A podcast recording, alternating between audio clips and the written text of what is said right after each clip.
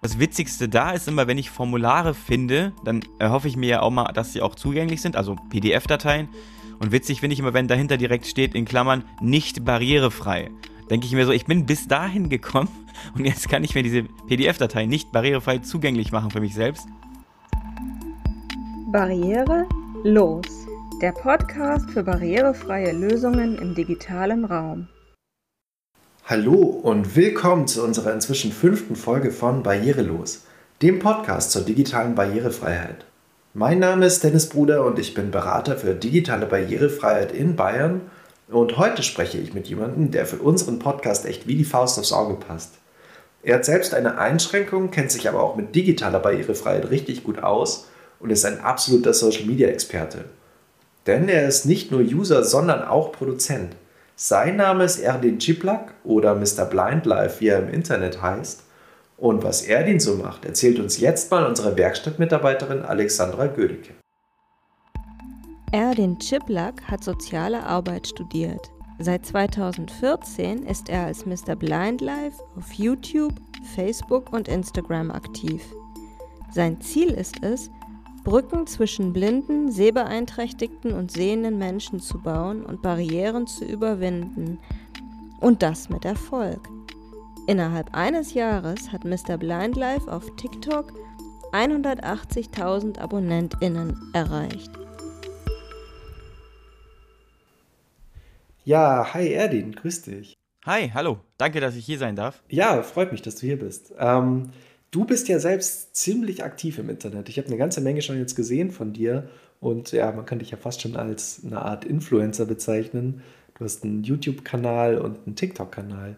Ähm, erzähl doch mal, ähm, wie das gekommen ist, dass du so viele Kanäle hast und was du da so machst. Ja, das ist eine lange Geschichte, aber kurz gesagt, ähm, ich habe äh, also habe ja eine, selbst eine, eine Behinderung, also ich bin ja gesetzlich gesehen blind und hatte damals eine schlechte Hilfsmittelberatung zu Beginn meines Studiums. Das war so der eine Punkt. Und der andere Punkt ist halt, dass ich im Ausland gelebt habe, ein Semester lang.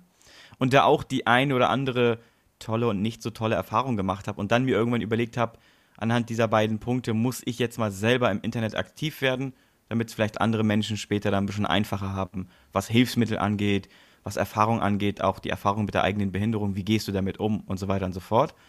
Und ja, so kam es dann dazu, dass ich auf YouTube aktiv geworden bin und mittlerweile halt auch auf TikTok und was es halt auch so gibt und was auch einigermaßen barrieremäßig halt auch zugänglich für mich ist, ja, mit meiner gesetzlichen Blindheit.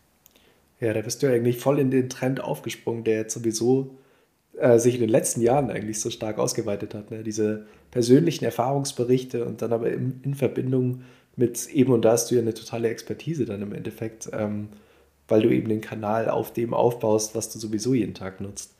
Ähm, ja, ähm, erzähl doch mal ein bisschen konkreter über deine Einschränkungen. Du bist ja, ich glaube, du hast ein Restsehvermögen von, ich glaube, ich habe es gelesen, 2% oder so. Vielleicht kannst du das mal kurz schildern. Ja. Klar, also ich sage ja mal nicht, dass ich ganz blind bin, sondern immer gesetzlich blind oder illegal sehend oder wie auch immer, weil mit 2% gilt man halt als gesetzlich blind. Das bedeutet, ich persönlich sehe meine Umgebung, aber ich sehe sie immer sehr, sehr verschwommen. So, man kann sich das vorstellen wie so dieser Bokeh-Effekt, wenn man so ein Foto schießt und der Hintergrund ist verschwommen. Nur bei mir ist quasi alles verschwommen und wenn ich ganz, ganz nah rangehe, sage ich immer, bei einer Zeitung kann ich die kleine Schrift nicht lesen, aber ich könnte mit Mühe noch die großen Überschriften lesen. Und ich hatte schon ganz viele Augenerkrankungen, also angefangen mit grünen Star, grauen Star, Netzhautablösung, Hornottransplantation, Linsen sind rausoperiert worden, ich habe so eine Art Silikonöl im Auge und so weiter. Also ich habe schon über 50 Augenoperationen. Das heißt, so die ersten sechs Jahre meines Lebens war ich eigentlich fast nur im Krankenhaus. Und dann wurde es Gott sei Dank von Stück für Stück halt ein bisschen besser. okay. Ähm, genau, also ich will jetzt gleich mal den, den Sprung zu unserem Digitalthema kriegen. Ähm, du hast ja gerade auch gesagt, dass du ähm, auch in deinen Kanälen immer darauf achten musst, wie barrierefrei die so zugänglich sind. Was sind denn da so deine Erfahrungen mit bei zum Beispiel Kanälen wie YouTube oder TikTok? Also ich kann zum Glück irgendwie sagen, dass ich noch ein Restsehvermögen habe. Denn wenn du vollkommen blind bist, dann bist du ja zum Beispiel angewiesen auf den sogenannten Screenreader, also Beim, bei Apple ist es dann halt VoiceOver oder bei Android halt Talkback oder Voice Assist. Und die Apps sind halt nicht perfekt zugänglich. Also mit dem Screenreadern einfach, also YouTube kann man gut benutzen. Instagram wird schon schwieriger und äh, TikTok, ja, ist auch super, super schwierig. Und ich mache das halt immer in Kombination mit der Vergrößerungssoftware auf meinem Smartphone oder Tablet oder PC. Und in Kombination mit Screenreader und Vergrößerung kann ich die Apps nutzen, äh, wobei das natürlich auch immer wieder so ein bisschen schwierig wird. Ähm, ich sage halt immer, wenn ich nichts sehen würde, dann bräuchte ich viel mehr eine Assistenz oder irgendjemanden, der oder die für mich ja die Videos zurechtschneidet oder auf TikTok perfekt hochlädt. Weil TikTok verhaut es auch mit jedem Update. Da wird eine Sache besser, eine andere Sache wird schlechter. Was meine ich damit konkret? Wenn man mit einem Screenreader in einer App aktiv ist, dann gibt es ja immer so Schaltflächen oder Buttons, wo man ja mit dem Finger normal drauf tippt. Und mit VoiceOver ist es halt so, man tippt einmal irgendwo drauf und dann muss es ja erst einem vorgelesen werden. Das heißt, Menüleiste, Profil, Benachrichtigung. Wenn aber diese Dinge halt nicht beschriftet sind, also vom Entwickler zum Beispiel, dann heißt das immer nur Taste, Taste, Taste. Und du weißt halt nicht, was ist denn das jetzt eigentlich, wo ich drauf tippen soll? Ja. Mhm. Ähm, das heißt, du hörst es dir auch manchmal im Screenreader an, so eine App, oder? Absolut. Also bei mir hat es ja auch mal damit zu tun, in welchem Zustand ist gerade mein Auge, weil diese 2% sind nicht konstant. Das heißt, das ist tagesformabhängig. Und wenn ich beispielsweise sogar noch draußen irgendwie jetzt einen TikTok aufnehmen möchte, dann kann ich ja aufgrund der Sonne, also aufgrund der Umweltfaktoren, ja die App gar nicht mehr erkennen. Also da bringt mein Restsehvermögen auch nichts mehr. Und wenn ich dann in der App navigieren will, brauche ich halt, also ich nutze halt ein iPhone, dann brauche ich halt VoiceOver. Und das ist dann ziemlich blöd, wenn dann irgendwie nicht mehr angesagt wird, wo ist jetzt die Aufnahmetaste oder wo speichert man das jetzt ab. Und dann hängt man dann natürlich auf, keine Ahnung, halb zwölf und denkt sich so, ja toll, wie mache ich das jetzt? Und wenn ich eine sehende Person dabei habe, klar, dann übernimmt die Person das. Und da reichen ja auch schon Freunde, die ein paar Prozent mehr sehen können. Also halt Personen, die nicht mehr auf einen Screenreader angewiesen sind, dann läuft das natürlich besser. Aber auf der anderen Seite, ich will ja auch nicht immer von anderen Leuten abhängig sein. Ich glaube, das will ja keiner von uns. Man will ja möglichst alles selbstständig erledigen können. Und das ist ja das Wichtigste. Und deswegen ist es auch absolut wichtig, dass wir hier mehr Barrierefreiheit im digitalen Bereich haben, also dass die Apps einfach zugänglich sind. Für mich im speziellen Fall halt für blinde und sehbeeinträchtigte Menschen ist also der Bereich, wo ich mich so ein bisschen auskenne. Mhm. Ähm, was sind denn deine Erfahrungen? Weil die Technik ist ja das eine, aber die Bedienung oder die Redaktion ist ja das zweite. Ähm, es gibt ja auch die Möglichkeit in Kanälen wie ähm, Instagram oder auch Facebook äh, Alternativtexte hinzuzufügen. Bist du da schon mal drüber gestolpert, dass das jemand gemacht hat? Weil ich glaube nämlich, dass es relativ selten benutzt wird. Ja, das wird wirklich nicht so oft benutzt. Ähm, ich hatte letztens, das war so lustig, so ein, so ein Weingut aus Bayern, die mich über Instagram angeschrieben haben und meinten, hey, wir würden gerne Alternativtexte für unsere Bilder benutzen, kannst du uns dabei mal helfen? Dann haben die aber einen Roman gehabt als Alternativtext, wo ich meinte, ihr habt zwar das gesamte Bild beschrieben, aber ihr müsst den Text ein bisschen kürzen. Also es war relativ witzig, dass da wirklich so eine Firma auf mich zukam und meinte, hey, wir wollen barrierefreier werden. Sowas erlebe ich nicht so oft leider, aber ich freue mich natürlich immer wieder, wenn Leute von selbst darauf kommen und sagen, hey, ich will in diesem Bereich äh, Alternativtext nutzen. Ich selbst nutze es natürlich, aber ja, bei den anderen ist das immer so ein bisschen schwierig. Ja, ich meine, da gibt es ja auch theoretisch, wenn man sich da ein bisschen einliest in die Alternativtexte, kann man so ein paar Richtwerte sich ja auch mal zurechtlegen. Ähm, das, also man sagt, so zwischen 80 und 100 Zeichen sollte so ein Alternativtext lang sein.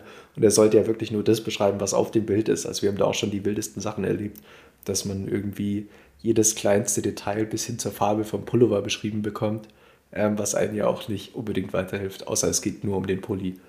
Ähm, ja, genau. Kannst du mir noch mal was anderes erzählen? Und zwar benutzt du ja wahrscheinlich eine ganze Menge technischer Hilfsmittel, gerade so in Bezug aufs Smartphone, aber auch im Computer. Was hast denn du da so? Also meine Haupthilfsmittel auf einem Smartphone oder Computer sind erstmal eine Vergrößerungssoftware und halt ein Screenreader. Also Zoom auf dem iPhone, das heißt einfach so, und VoiceOver. Und damit decke ich eigentlich ganz, ganz viel ab. Also ich hatte vorher zum Beispiel noch elektronische Leselupen, das sind auch so 5, 6 Zoll Displays mit einer Kamera verbaut. Aber die Smartphones sind mittlerweile so gut geworden, dass ich sowas gar nicht mehr habe. Und es gab mal die Idee, das hatte ich aber leider nur zum Test, eines ähm, elektronischen Fernglases oder ein Monokular, was aber digital war. Ist leider nicht richtig auf den Markt gekommen, fand ich ein bisschen schade. Aber das sind halt so die Dinge, die ich nutze. Und ähm, eine Breilzeile und so, was sich jetzt vielleicht die ZuhörerInnen vielleicht interessiert, sowas nutze ich gar nicht, weil die, die Blindenschrift oder die Breilschrift habe ich zum Beispiel gar nicht gelernt aufgrund meines Restsehvermögens. Also läuft wirklich alles über Sprache. Bei mir kann alles sprechen. Also.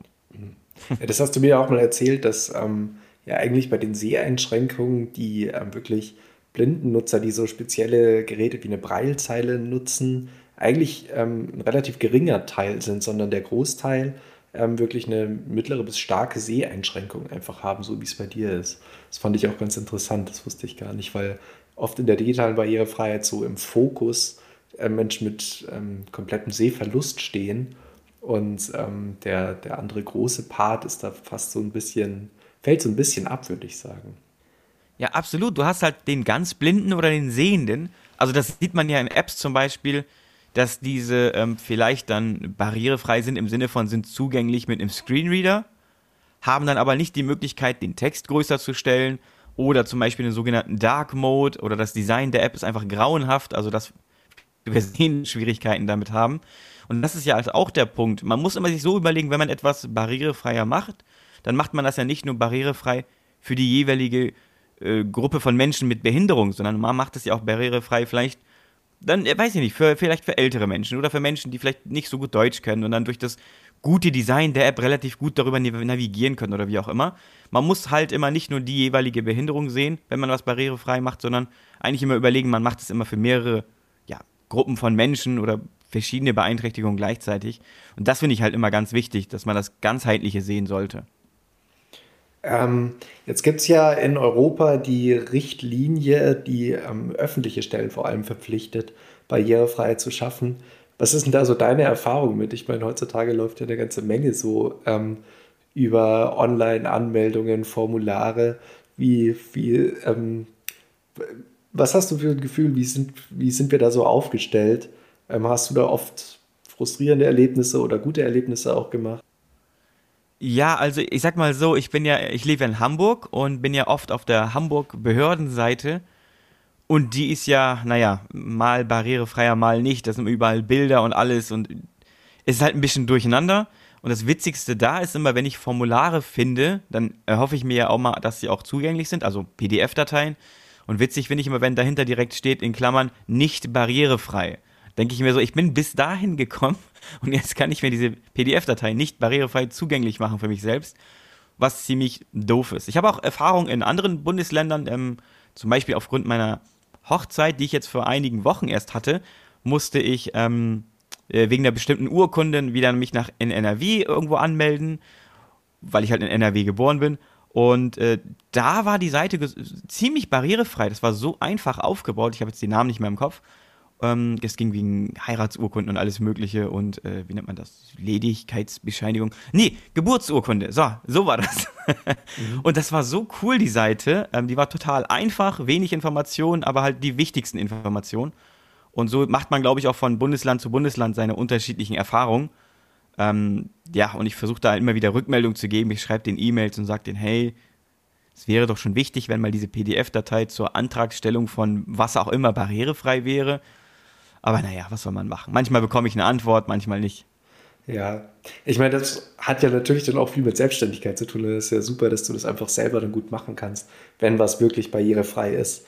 Ähm, wenn du jetzt sagst, dass du dann auch öfter so Feedback gibst, also du, du wendest dich dann an Seitenbetreiber oder auch an App-Hersteller, hast du mir, glaube ich, mal erzählt, ähm, und gibst denen mal direkt so ein Feedback. Äh, wem hast du da alles schon Feedback gegeben?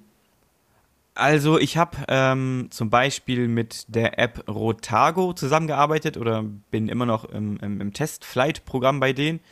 Das heißt, ich versuche da immer Feedback zu geben im Sinne von, wie funktioniert die Navigation. Also Rotago ist halt eine App für nicht nur für Blinde und Sehbeeinträchtigte, aber die legen halt den Schwerpunkt drauf, dass halt mehr Informationen angesagt werden. Und dann teste ich die jeweiligen Updates und gebe dann immer eine Rückmeldung und sage, hey, das Menü sieht so und so aus ähm, habt ihr auch an die sehbeeinträchtigten Menschen gedacht für den Dark Mode oder ähm, die Navigation führt mich ganz woanders hin, es hat eine merkwürdige Route. Also ich schreibe einfach quasi meinen Erfahrungsbericht Und ich habe auch zum Beispiel mich mit Seeing AI zusammengesetzt. Also aktuell zum Beispiel hat Seeing AI das Problem, dass die Short-Text-Funktion, also die sofortige Texterkennung auf dem iPhone 13 gar nicht funktioniert. Direkt geschrieben, da kam auch eine Antwort. Äh, das Problem ist trotzdem nicht behoben. Also ich bin sehr motiviert, auch aufgrund meines eigenen Projekts Mr. Blind Life und ich schreibe dir dann auch immer über Mr. Blind Life an, damit auch die Wahrscheinlichkeit höher ist, dass die auch wirklich antworten, weil manchmal habe ich auch so das Gefühl, dass wenn sich irgendjemand meldet, dass sie dann auch gar nicht sich rückmelden, sich denken, ja, komm, ist ja nur einer. Und das ist ja auch so das Ziel bei mir, wenn ich halt durch die ganze Community, die ich mir mit der Zeit aufgebaut habe, wofür ich auch sehr, sehr dankbar bin, dass ich glaube, dass das ein oder andere Mal dahinter auch ein größerer Druck steht, wenn sie dann mal diese E-Mail sich durchlesen und dann auf die jeweiligen Links klicken und denken, oh, ah, warte mal, der hat schon so ein paar Leute hinter sich. Oh, vielleicht sollten wir doch mal was an der App machen. Also, das ist auch so der Gedanke. Man braucht eine starke Community, um auch was zu verändern. Du bist ja auch, ähm, also einerseits gibst du persönlich Feedback, aber du bist ja auch im Team Usability. Ähm, Kannst du mal darüber was erzählen, weil es da ja auch ein bisschen drüber hinausgeht, was so die ähm, quasi Standardangaben der digitalen Barrierefreiheit sind, ähm, also die, die Richtlinien, die so existieren. Und ähm, das, was ihr da macht, geht ja eher in Richtung Usability. Genau, da geht es halt darum, dass die, also das Team ist echt cool, die machen das auch sehr, sehr professionell und geben sich da sehr viel Mühe und geben sehr, sehr detailliertes Feedback zu den jeweiligen Internetseiten oder, oder, Apps oder was auch immer. Und ich gehöre zu den Personen, die das Ganze dann wirklich ähm, von Schritt zu Schritt testen. Und das wird dann nebenan mit protokolliert. Also wie mache ich was, wo versuche ich mich zuerst zu orientieren. Also wir hatten mal ein Projekt bei so einer Internetseite, wo es halt, äh, was ein Autohersteller. Und ich fand das ziemlich cool, dass auch sie das für Blinde und Sehbeeinträchtigte irgendwie so grob ähm, ja, verdeutlichen wollten. Und dann waren wir dann, haben auch Feedback zu der jeweiligen Internetseite gegeben. Dann ging es halt darum, gibt es eine Bildbeschreibung, ähm, ist das ein, so ein Dropdown-Menü, kommt man da mit dem Screenreader rüber und so weiter und so fort. Und ich teste das halt im Detail und neben mir wird das dann mit protokolliert. Ähm, und dann ja, wird das zusammengeschrieben und dann gibt es dann so eine Rückmeldung, was man dann dort verbessern kann. Gibt schon viele andere Sachen, die wir gemacht haben. Und da erhoffe ich mir natürlich auch, dass durch das Team Usability dann nochmal ne, wieder eine andere Community, darüber ein professionelles Feedback kommt und die Internetseiten sich dann dementsprechend halt verbessern oder sich das auch zu Herzen nehmen und sagen, okay, wir machen das jetzt barrierefrei, wir wollen das und das ist halt wichtig. Also ihr testet das quasi mit verschiedenen Behinderungsbildern, habe ich das richtig verstanden, oder? Also, also mein Bereich ist halt äh, speziell äh, Sehbeeinträchtigung, also die, die gesetzliche Blindheit. Dann gibt es noch andere Kollegen, die sind komplett blind. Ich bin mir jetzt nicht ganz sicher, ob wir noch andere Beeinträchtigungen haben, weil ich jetzt schon länger ähm, äh, da jetzt nicht mehr ganz aktiv war und das Team sich auch immer wieder neu zusammensetzt oder noch neue interessante Menschen dazukommen. Aber mein Schwerpunkt ist halt wirklich das Thema Blindheit und Sehbeeinträchtigung. Mhm. Darüber Feedback zu geben. Ja, wir machen von der Stiftung Pfennigparade jetzt im Prinzip was sehr ähnliches mit dem Testlabor Barrierefreiheit, wo wir Menschen mit Behinderung eben an bestimmte Use Cases setzen und ganz praktisch auf digitale Barrierefreiheit testen. Und das Thema ist ja umso relevanter, weil ja ähm, durch den European Accessibility Act jetzt auch inzwischen so gewisse Teile der privaten Wirtschaft rangezogen werden, wie zum Beispiel ähm, so Geräte wie Bankautomaten ähm, barrierefrei gemacht werden sollen. Bis, gut, langer Zeitraum bis 2035 wurde rausgehandelt, ähm, aber immerhin. Wie sind da so deine Erfahrungen mit so Alltagsgegenständen? Ja, das ist äh, immer so eine Sache. Also bei meiner Bank ähm, kann man nicht mal Geld einzahlen über den Automaten, aber egal, das ist eine andere Geschichte. Ähm, bei meiner Bank gibt es auch nur Braille-Beschriftungen und nicht mal eine Sprachausgabe. Also man kann keinen Kopfhörer anschließen. Das ist wieder der Punkt, wenn nur an den ganz Blinden gedacht wurde. Ne? Wir haben doch Braille gemacht. Ja, für den Blinden ist doch alles super. Ja, aber wie viel Prozent können dann Braille? Nicht so viele. Ähm, das ist dann wiederum nicht so cool. Ähm, oder auch jetzt ganz neu ähm, hier beim, also in Hamburg, bei dem Hamburger Verkehrsverbund oder bei der Hochbahn, gibt es jetzt eine neue digitale Anzeige, die jetzt Baustellen anzeigt. Das war bei einer Haltestelle, habe ich letztens erst gesehen. Und dann habe ich extra mit meiner Hand, das glaubt ihr mir gar nicht, den gesamten Display abgefühlt, weil das war so auf, auf Kopfhöhe das Ganze, auf 1,60 Meter, 70 Höhe. Ich habe alles abgefühlt und gedacht, vielleicht gibt es da ja irgendwie einen Knopf, wo ich drauf drücken kann. Aber nein, dann denke ich mir wieder so tausende Euro oder was weiß ich, wie viel das gekostet hat, dafür ausgegeben. Und dann steht es dann doch nur in digital, wann, wo, welche Baustellen sind und der Blinde rennt dann trotzdem rein. Ja, wow. Hm. Ja, da wäre immer ganz schön wahrscheinlich, wenn sich solche Hersteller auch mal mit Betroffenen auseinandersetzen und ähm, sich auch mal Feedback einholen. Ähm, Absolut. In Hamburg gibt es ja auch ähm, beispielsweise Moja, das ist ja so ein Ride-Sharing-Dienst. Und als die ihre App rausgebracht haben, war die halt null barrierefrei. Und für uns blinde und sehbeeinträchtigte Menschen, Fahrradfahren schwierig, Scooterfahren schwierig. Und so ein Ride-Sharing-Dienst, also wie so ein Sammeltaxi quasi, war dann natürlich super, super interessant. Ne? Abgesehen davon, dass es natürlich günstiger ist als ein normales Taxi.